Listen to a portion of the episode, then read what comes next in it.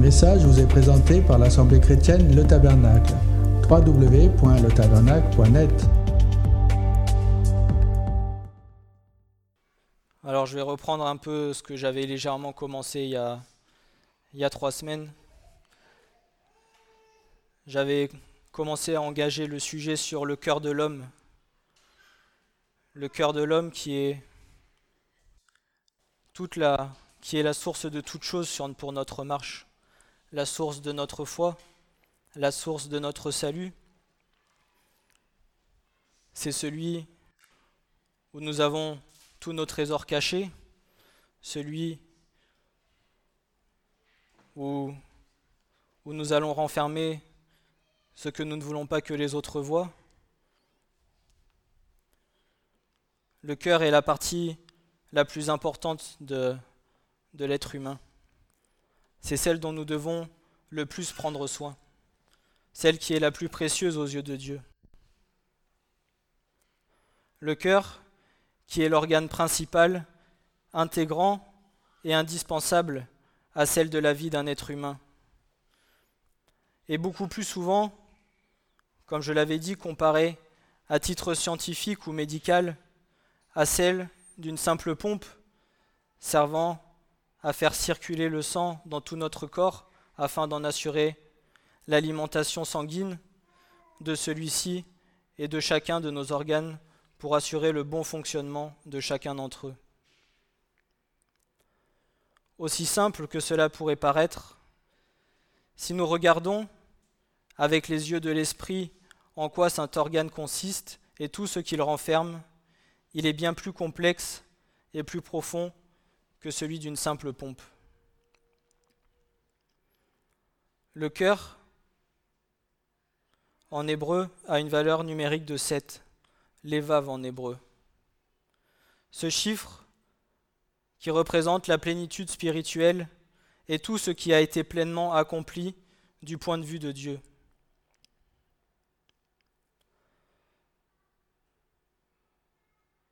La signification, c'est l'homme intérieur, l'esprit, la volonté, le cœur, l'âme la compréhension. N'oublions pas que le cœur est la première chose qui est créée lorsque l'être humain va venir se former.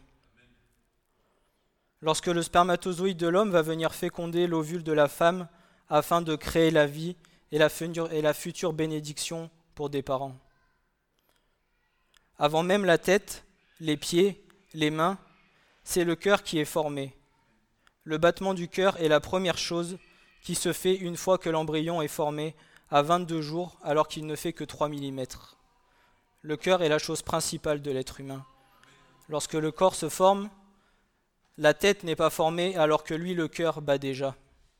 Et bien souvent, lorsque, comme je vous le partageais la fois dernière, quand vous parlez avec certaines personnes, bien majoritairement, beaucoup pensent que la, partie principale du corps, c'est la tête, parce que c'est avec elle qu'on réfléchit, c'est avec elle qu'on pense, c'est là que tout notre cerveau est conditionné.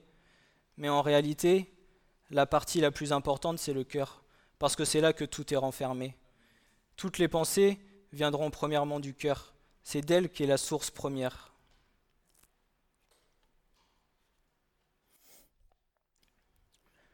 Alors que le cœur, lui, est un organe totalement autonome auquel nous n'avons pas à nous demander s'il bat ou non, et que l'on place bien souvent en position inférieure à celle du cerveau. Quand vous vivez tous les jours, vous ne vous posez pas la question de savoir est-ce que mon cœur bat bien, est-ce que je pense à le faire battre? Non, c'est automatique, vous n'avez pas à y penser. Lorsque vous dormez, votre cœur bat, tandis que votre cerveau, vos pensées, lorsque vous allez réfléchir, c'est vous qui allez donner l'ordre de le faire, tandis que le cœur, lui, est entièrement autonome.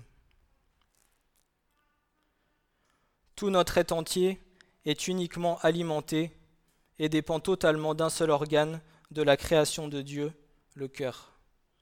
Si vous regardez bien toute la parole de Dieu, ce que Dieu nous demande d'abord de préserver, c'est de préserver nos cœurs. Là où il nous demande que sa parole soit inscrite ce n'est pas sur les linteaux de notre tête, de notre cerveau, c'est sur les linteaux de nos cœurs. C'est là que tout est renfermé et que le Seigneur a besoin que nous prenions soin de cet organe. Le cœur, c'est le lieu des sentiments, l'amour du prochain, la compassion, la charité.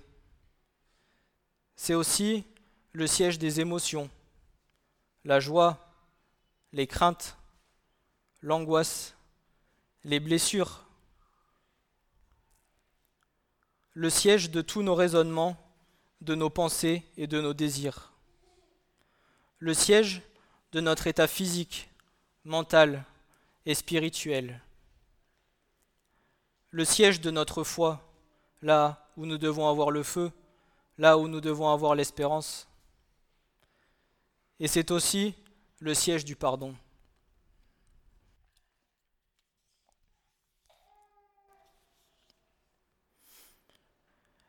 Si nous nous référons à la parole de Dieu, qui est la ligne conductrice d'un enfant de Dieu, nous allons comprendre que le cœur est l'organe le plus important à ses yeux. D'où celui qui est créé en premier, celui dont nous devons prendre le plus soin tout au long de notre marche, car de lui tout en découlera, allant jusqu'à notre salut.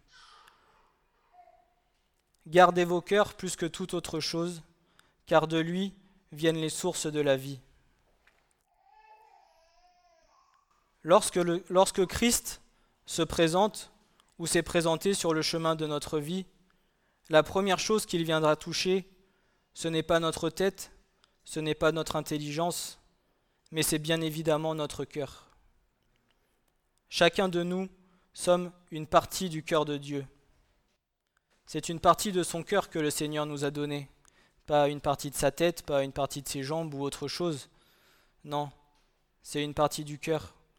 La chose la plus importante pour un être humain, la chose où tout est renfermé, où l'amour est renfermé.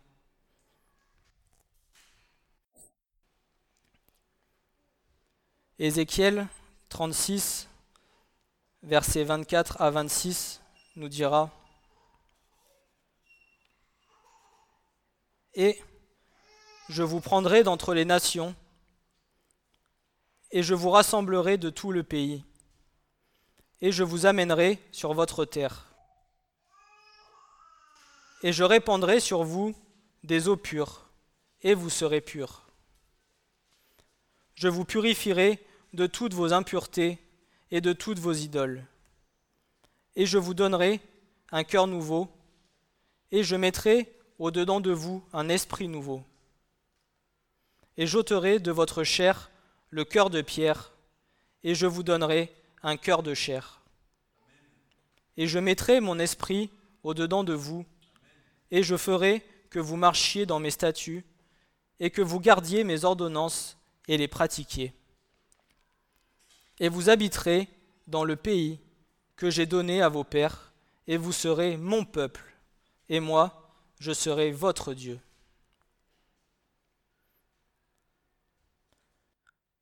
Lorsque nous étions dans le monde, nous étions morts quoique vivants. Notre cœur était rempli et souillé par le péché. Mais le Christ est lui seul, en accomplissant l'œuvre de la croix, par amour pour chacun de nous, a fait que nos cœurs ont pu être purifiés par son sang de nos œuvres mortes, pardonnés et libérés définitivement du péché comme on partageait tout à l'heure avec euh, mon frère Julien, sans l'œuvre de la croix, sans le sang de Christ qui a coulé, nos cœurs ne pourraient pas être purifiés et libérés de tous nos péchés. Lorsque nous, lorsque nous sommes venus à lui, lorsque une personne qui n'est pas, n'est pas encore à Christ vient parce qu'il est attiré par son amour et que le Seigneur lui tend sa main, alors le sang précieux vient et le libère de tous ses péchés, le libère et le pardonne de toutes les œuvres mortes qu'il y a dans son cœur. Mais sans le sang de Christ, sans la purification par le sang de Jésus, toutes ces choses-là ne sont pas possibles. Seul le sang de Jésus nous purifie et nous lave de tous nos péchés. Seul le sang de Christ vient et peut nous pardonner et délivrer nos cœurs. Il a transformé nos cœurs endurcis et en a fait des cœurs de chair, malléables, afin que nous puissions être formés, enseignés et conduits par lui avec l'aide du Saint-Esprit qu'il nous a envoyé.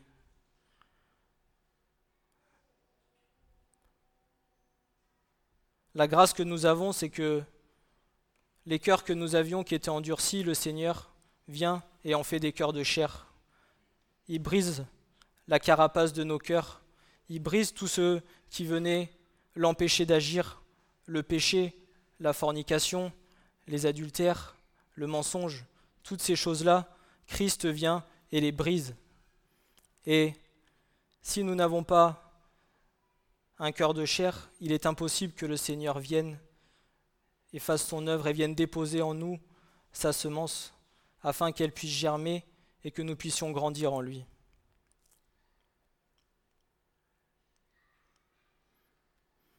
Malgré la grâce que nous avons reçue, nous avons encore des choses au-dedans de nous avec lesquelles nous avons des combats qui ne viennent d'autre part que du cœur.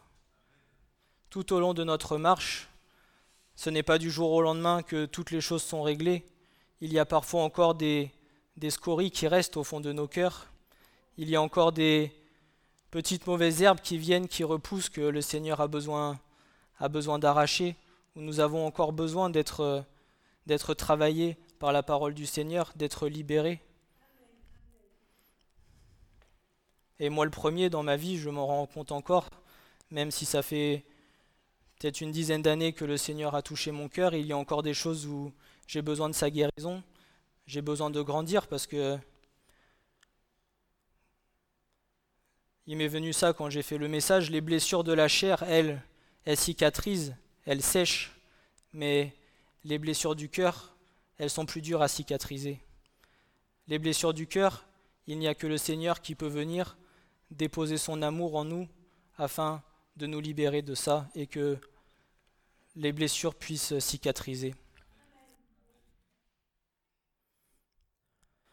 Alors premièrement, le lieu des sentiments. C'est dans le cœur que chacun des sentiments, charnels comme spirituels, viendront prendre forme. L'amour que nous aurons pour le Seigneur comme pour notre prochain viendra en tout premier lieu prendre forme dans chacun de nos cœurs. Le Seigneur nous demande de l'aimer, lui, avant toute chose. Il nous demande d'aimer notre prochain comme nous-mêmes, malgré ses défauts, ses qualités, ce qu'il est. Prenons les yeux de Dieu et regardons plutôt au cœur de notre prochain. Les sentiments spirituels ont bien plus de valeur que les sentiments charnels. Les sentiments spirituels, eux, ils demeureront pour l'éternité et resteront les mêmes, alors que les sentiments charnels sont variables et terrestres. Si vous regardez dans le monde, entre plusieurs personnes. Aujourd'hui, ils sont les meilleurs amis du monde et autant demain, c'est les pires ennemis. Nous, ce que le Seigneur nous demande, c'est de regarder au cœur de notre prochain, que nous l'aimions pour ce qu'il est, que nous regardions à l'intérieur. Alors oui, parfois c'est pas toujours facile parce que ben forcément, il y a parfois les pierres qui se frottent, ça fait des étincelles, mais nous devons d'abord regarder à ce qu'il est intérieurement avant de regarder l'extérieur. Parce que le Seigneur, lui, quand il reviendra, que nous passerons devant lui, ce n'est pas à l'aspect extérieur qu'il jugera, c'est à l'aspect intérieur. Il viendra, il sondera nos cœurs et il regardera à l'intérieur de nous et non pas dans l'apparence.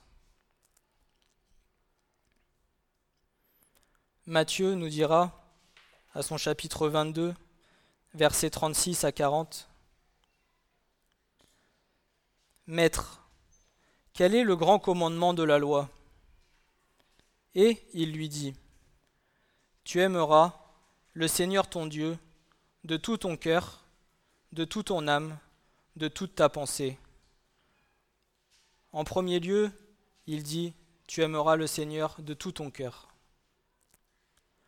C'est là le grand et premier commandement. Et le second lui est semblable. Tu aimeras ton prochain comme toi-même. De ces deux commandements dépendent la loi tout entière et les prophètes. Ce sont les deux plus grands commandements de la parole de Dieu. Et avant d'aimer ton prochain comme toi-même, il faut d'abord apprendre à s'aimer soi-même. Et ça, c'est pas facile.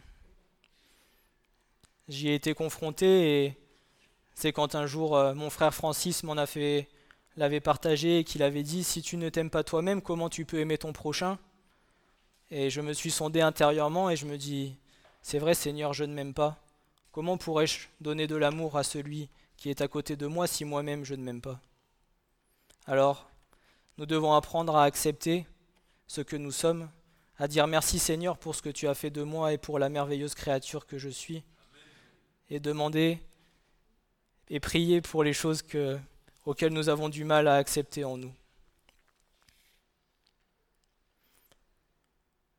Le Christ précise bien dans ce passage, en répondant à l'un des pharisiens, docteur de la loi, que nous devons aimer notre Seigneur de tout notre cœur, premièrement, et ensuite de toute notre âme et de toute notre pensée. C'est le cœur qui est la source même de l'amour, et c'est de cet amour que découlera toute notre relation d'intimité avec le Seigneur. Cet amour exige une attitude de cœur qui accorde à Dieu une valeur et une estime telles que nous aspirons véritablement à vivre en communion avec lui, à nous efforcer de lui obéir et à rechercher sincèrement son, son honneur et l'accomplissement de sa volonté sur la terre. Ceux qui aiment vraiment Dieu désirent promouvoir son royaume et accepter de prendre part à ses souffrances. Cet amour doit s'inspirer de son amour pour nous, manifesté en ce qu'il a donné son Fils pour nous. Il inclut également un attachement, personnel envers lui.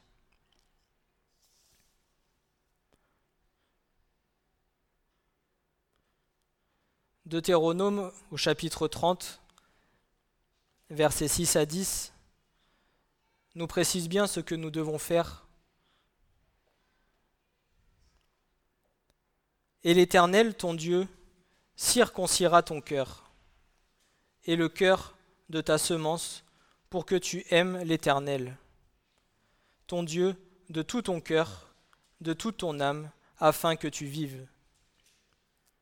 Et l'Éternel, ton Dieu, mettra toutes ces malédictions sur tes ennemis et sur ceux qui te haïssent, qui t'ont persécuté. Et toi, tu reviendras, et tu écouteras la voix de l'Éternel, et tu pratiqueras tous ses commandements que je te commande aujourd'hui. Et l'Éternel, ton Dieu, te fera surabonder en prospérité dans toute l'œuvre de ta main, dans le fruit de ton ventre, et dans le fruit de tes bêtes, et dans le fruit de sa terre, car l'Éternel, prendra de nouveau plaisir en toi, pour ton bien, comme il a pris plaisir en tes pères. Car tu écouteras la voix de l'Éternel ton Dieu, pour garder ses commandements et ses statuts, ceux qu'il est écrit dans ce livre de la loi, quand tu retourneras à l'Éternel, ton Dieu, de tout ton cœur et de toute ton âme. Le Seigneur nous demande de circoncire nos cœurs. Comme euh, je disais l'autre jour, ce ne sont pas nos vêtements qu'il faut que nous déchirons pour lui, pour nous faire voir la face extérieure, mais c'est nos cœurs pour faire voir toute la face intérieure. C'est nos cœurs que nous devons déchirer pour lui, pour que lui puisse, venir agir pleinement en nous. De plus, aimons-nous les uns comme les autres, comme le Christ nous a aimés, et de l'amour pour notre prochain en découlera la compassion pour établir l'unité et la force de l'Église.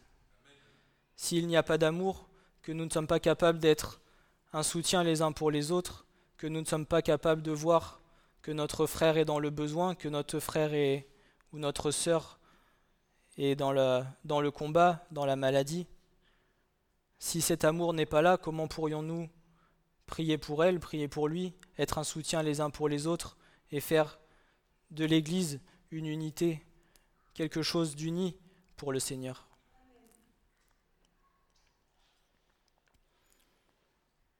En revanche, soyons très vigilants aux sentiments charnels, car l'homme, même né de nouveau, malgré qu'il appartienne au Seigneur, n'est pas infaillible, et dans un moment de faiblesse peut facilement se faire tromper ou même se tromper soi-même.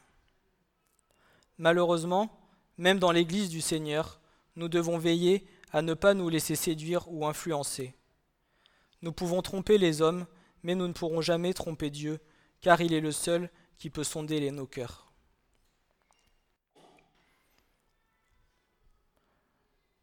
« 1 Samuel, chapitre 16 et verset 7. Le Seigneur, l'Éternel, parle à Samuel et dit Ne regarde pas son apparence, ni la hauteur de sa taille, car je l'ai rejeté. Car l'Éternel ne regarde pas ce à quoi l'homme regarde, car l'homme regarde à l'apparence extérieure, et l'Éternel regarde au cœur. Essayons de regarder premièrement au cœur de notre prochain, avant toute chose. Le cœur est trompeur par-dessus tout et incurable. Qui le connaît? Moi, l'Éternel, je sonde le cœur, j'éprouve les reins, et cela pour rendre à chacun selon ses voies, selon le fruit de ses actions. Le cœur corrompu d'un homme ne peut changer par lui-même. Le seul remède est de faire l'expérience de la grâce de Dieu, de naître de nouveau par la foi en Christ et de recevoir un cœur nouveau qui est le mal, qui haït le mal, pardon, et qui se plaît à faire la volonté de Dieu.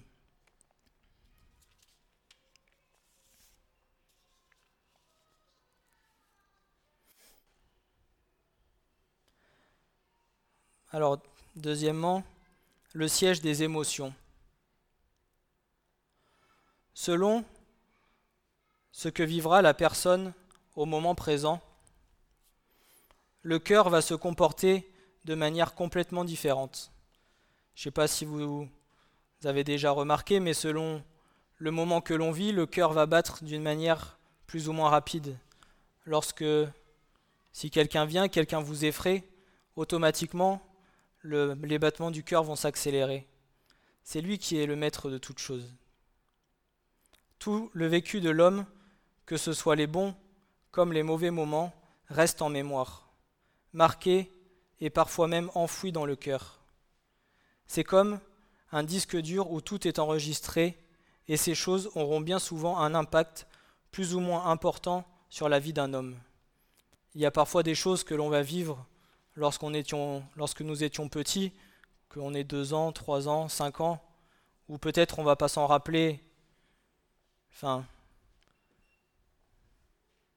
on va pas faire attention sur le moment présent, mais plus tard, tout au long de notre vie, ces choses-là peuvent avoir un impact sur la vie que nous allons vivre. Les blessures parfois des parents quand, on quand nous étions jeunes, des choses que nous avons pu ressentir eh bien, le cœur, lui, il les enregistre, il les emmagasine. Et bien souvent, un jour, quand on est adulte, ça jaillit, ça ressort, et on a besoin de la grâce de Dieu, on a besoin de l'amour du Seigneur pour venir penser ses plaies et être libéré de toutes ces choses qui nous empêchent de grandir. Parce que bien souvent, ça sera un frein pour notre marche. Parce que ces choses-là viendront, prendront de la place, et le Seigneur, lui, il n'aura pas la place de pouvoir faire ce qu'il a à faire en nous.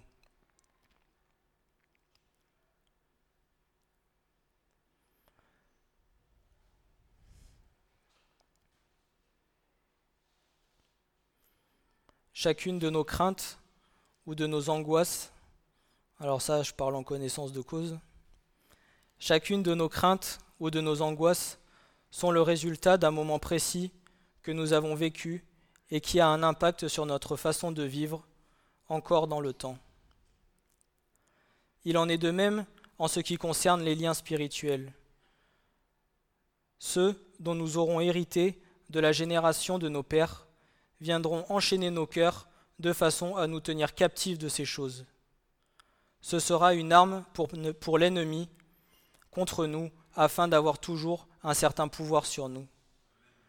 Lorsque nous nous apercevons qu'il y a des liens d'hérédité, nous devons prendre autorité afin que nous soyons déliés, parce que l'ennemi, ce qu'il vient lier en premier, c'est le cœur de l'homme, afin de pouvoir nous tenir, afin de pouvoir nous tenir captifs en lui, et que nous ne puissions pas grandir et avancer dans les choses du Seigneur.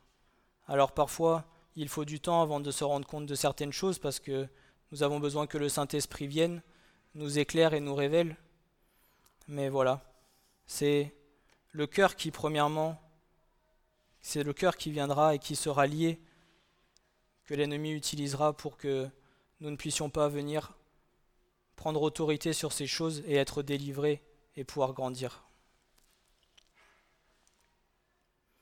Et moi encore aujourd'hui, il y a des choses contre lesquelles je combats, où c'est difficile, où l'ennemi a peut-être une part de une part de de force, mais voilà, je dois prendre autorité pour être libéré de tout ça.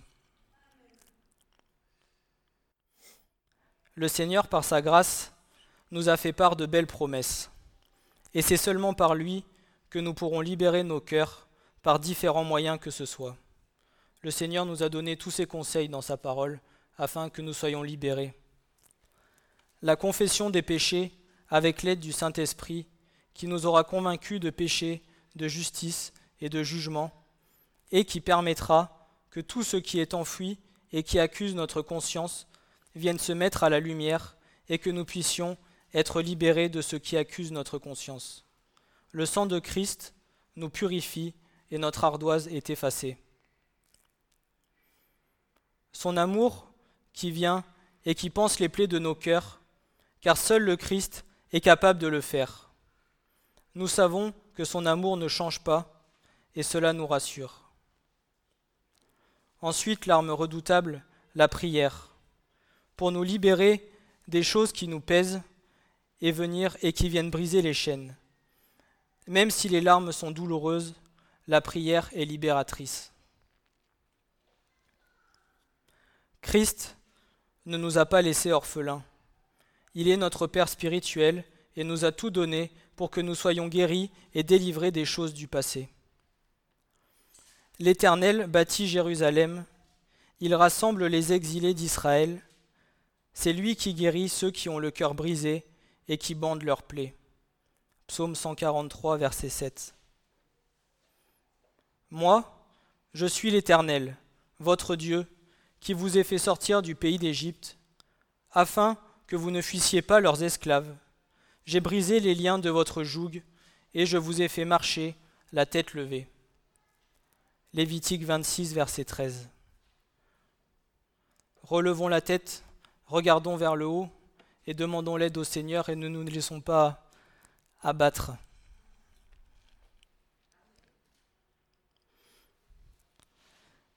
Notre cœur, le siège de tous nos raisonnements, de nos pensées, de nos désirs. Qui dit pensée et raisonnement assimile forcément cela à la partie du corps humain qui est faite pour réfléchir, le cerveau. En revanche, si ces choses viennent à arriver à notre cerveau, c'est qu'un mécanisme s'est déjà mis en marche dans le cœur. Il en est de même pour chacun de nos désirs. Seulement, c'est l'état spirituel de nos cœurs qui fera découler l'état de nos raisonnements et de nos pensées. Un homme ou une femme qui n'a pas son cœur en paix sera forcément tourmenté dans ses pensées tout comme celui qui s'appuiera sur ses propres connaissances, viendra à faire ses propres raisonnements, et bien souvent se trompera dans les décisions qu'il aura à prendre pour sa propre vie ou celle de son foyer.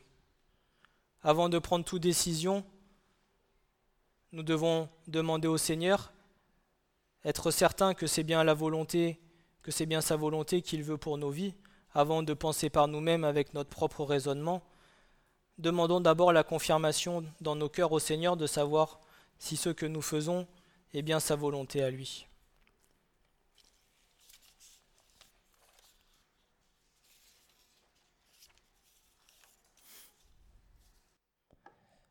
Nous avons bien souvent tendance à nous appuyer sur notre propre intelligence pour certaines choses de nos vies et ne pas laisser suffisamment la place au Seigneur. Mes pensées ne sont pas vos pensées et mes voix ne sont pas vos voix. Ésaïe 55, verset 8. Les Proverbes au chapitre 3, versets 5 et 6 nous diront Confie-toi de tout ton cœur à l'Éternel et ne t'appuie pas sur ton intelligence. Dans toutes tes voies, connais-le et il dirigera tes sentiers. Notre intelligence est limitée, faillible et sujette à l'erreur. Il faut donc qu'elle soit éclairée par la parole de Dieu et guidée par le Saint-Esprit. Plutôt que de nous appuyer sur notre propre jugement, Prions pour recevoir l'intelligence de Dieu et connaître sa volonté dans toutes nos décisions, et pour savoir quels objectifs nous devons nous fixer. Tout acte commis par l'homme est avant tout semé et germé dans son cœur avant de venir se manifester physiquement. N'entendez-vous pas encore que ce qui entre dans la bouche va dans le ventre et qui passe ensuite dans le lieu secret? Mais les choses qui sortent de la bouche viennent du cœur, et ces choses-là souillent l'homme. Car du cœur viennent les mauvaises pensées, les meurtres, les adultères, les fornications, les vols, les faux témoignages, les injures. Ce sont ces choses qui souillent l'homme. Mais de manger avec des mains non lavées ne souille pas l'homme. Matthieu 15, verset 1, verset 17 à 20, pardon. Souvent, on a tendance à penser que c'est ce qui va venir rentrer en nous qui va souiller nos cœurs, alors qu'en réalité, comme la parole de Dieu nous le dit, c'est ce qui va sortir de nos cœurs qui va nous souiller. Parce que ce qui va sortir, c'est d'abord ce que nos cœurs auront, ce que nos cœurs auront fait germer. Ce sont toutes les pensées que nous aurons, toutes les choses mauvaises, et c'est ça qui va venir souiller tout notre être intérieur. D'où le Seigneur qui nous dit souvent de fermer notre bouche, et comme l'expression le dit, tourne cette fois la langue dans ta bouche avant de parler, sois certain de ce que tu vas dire avant d'ouvrir ta bouche.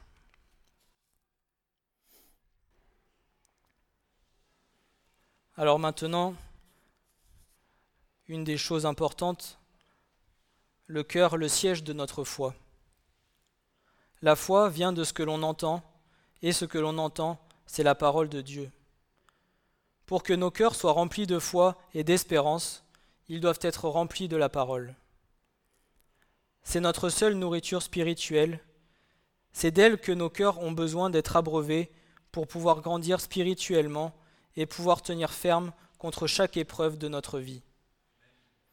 Ce n'est pas dans notre intelligence que Dieu veut que sa parole soit inscrite, mais dans nos cœurs, afin qu'ils soient saisis de componction et qu'elle puisse être agissante et opérante dans chacune de nos vies pour que nous puissions lui être agréables et ne jamais douter de ses promesses et de qui il est. Marc 11, verset 20, chapitre, chapitre 11, versets 20 à 24. Et, le matin, comme ils passaient, ils virent le figuier séché depuis les racines.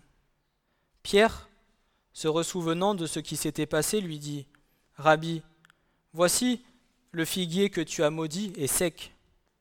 Et Jésus, répondant, leur dit Ayez foi en Dieu. En vérité, je vous dis que quiconque dira à cette montagne ôte-toi et jette-toi dans la mer, et qui ne doutera pas dans son cœur, mais croira, mais croira que ce qu'il dit se fait, tout ce qu'il aura, tout ce qu'il aura dit lui sera fait. C'est pourquoi je vous dis, tout ce que vous demanderez en priant, croyez que vous le recevrez, et il vous sera fait. Celui qui ne doutera pas dans son cœur lorsqu'il demande quelque chose à Dieu, croyez que vous le recevrez, et il vous sera fait. Ne doutez point des choses que vous demandez à Dieu. Demandez et demandons-le de tout notre cœur, en ayant la ferme assurance qu'il entend nos prières et que toutes choses vont s'accomplir en son temps, mais ne doutons point de la grandeur de Dieu et de tout ce qu'il peut faire. Pour que nous puissions voir ce que nous demandons à Dieu se réaliser, il faut, avant toute chose, que nous croyons de tout notre cœur que Dieu est capable d'exaucer notre prière. Un seul petit doute serait significatif que nous manquons de foi dans ce que nous demandons à Dieu. Dieu permettra que l'exaucement désiré par la vraie foi soit accordé immédiatement. Demandons et désirons ardemment afin que nous puissions voir toute chose se réaliser.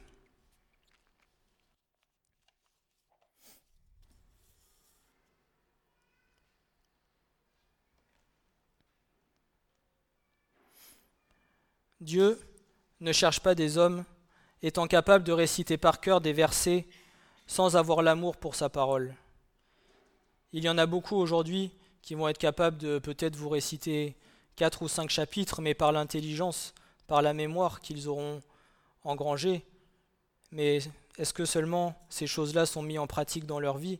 Est-ce que tout ce qu'ils vont vous réciter, vous pourrez voir le fruit dans leur vie de tout ce qu'ils vous disent? Dieu va peut-être préférer que vous connaissiez moins, mais que vous mettiez en pratique ce que vous, dites et ce que vous avez reçu, plutôt que de savoir beaucoup et de ne rien mettre en pratique.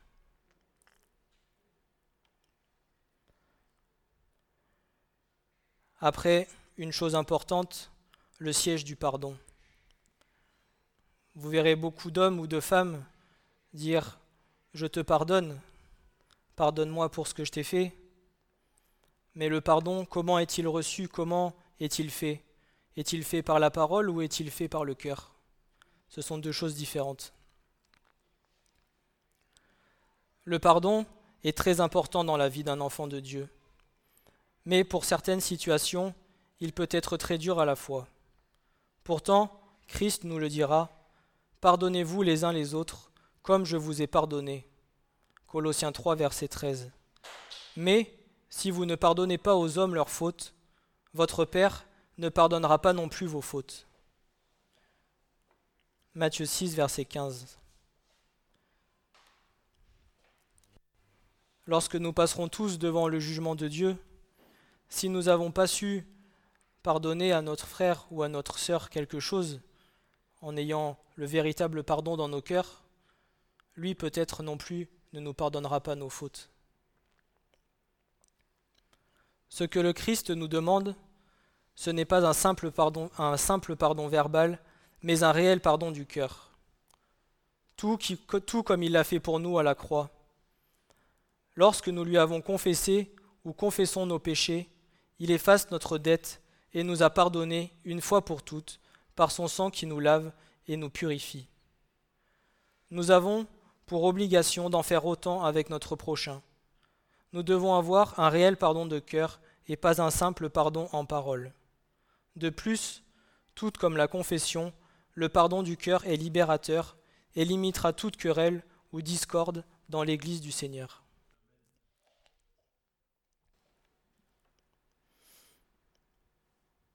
Bien que tout n'ait pas été dit, nous pouvons voir que le cœur est la source unique de la vie d'un homme. C'est de lui que tout en découle d'où l'importance d'en prendre soin et de le préserver afin de ne pas pécher contre Dieu et de pouvoir grandir sereinement dans notre foi et de marcher dans les voies que le Seigneur nous aura données avec l'aide du Saint-Esprit. Notre marche est étroitement liée à l'état et à la disposition de nos cœurs pour le Seigneur et à l'amour sincère que nous lui portons. Ce que le Seigneur recherche, premièrement, ce sont des cœurs sincères, purs sans tache. Des cœurs qui lui appartiennent totalement, afin que lui puisse avoir la totale liberté de pouvoir agir comme il le désire, sans aucune résistance de notre part, afin que nous soyons malléables et modelés comme lui l'aura décidé, afin d'être semblables à son image. Gardons nos cœurs plus que, toute plus que toute autre chose, fortifions-nous et que nos cœurs soient fermes, nous tous, qui avons notre attente en l'Éternel. Amen. Alors j'ai ça qui m'est venu ce matin. Moi qui ai travaillé un peu dans dans l'agriculture, le cœur qui est un peu comme la terre là où tout va venir germer. Si jamais nous laissons l'ivraie prendre le dessus et que l'ivraie vient étouffer le blé, la plante qui elle a besoin de la lumière pour faire la photosynthèse, si c'est l'ivraie qui reçoit la lumière, alors ça sera l'ivraie qui va pousser. Si c'est le blé qui germe, alors ça sera la bonne semence qui poussera. Si jamais dans nos cœurs nous gardons trop de choses enfouies et que toutes ces choses viennent, euh, viennent cacher toute la parole de Dieu et que la lumière ne peut pas venir dans nos cœurs, alors nous continuerons à souffrir, à marcher dans des chemins tortueux, alors que si nous libérons nos cœurs, la lumière de Dieu pourra venir, pourra pénétrer et nous pourrons enfin être délivrés de toutes ces choses. Il y a beaucoup de choses dans la parole qui font référence à, qui moi me parlent beaucoup, notamment enfin, par rapport à la terre, par rapport à, à, la, à la vigne, à la plante. Il y a beaucoup de choses qui sont significatives et, et voilà, c'était un peu quand le Seigneur fait, ira parler, donnera la parabole du semeur. Si nous semons sur une terre préparée, alors la bonne poussera. Si nous venons déposer la semence sur le rocher, alors elle germera et ensuite elle sera fanée. le cœur est la source de notre marche et nous devons en prendre soin et veiller sur lui premièrement. Amen. Ce message vous a été présenté par l'Assemblée chrétienne Le Tabernacle. www.letabernacle.net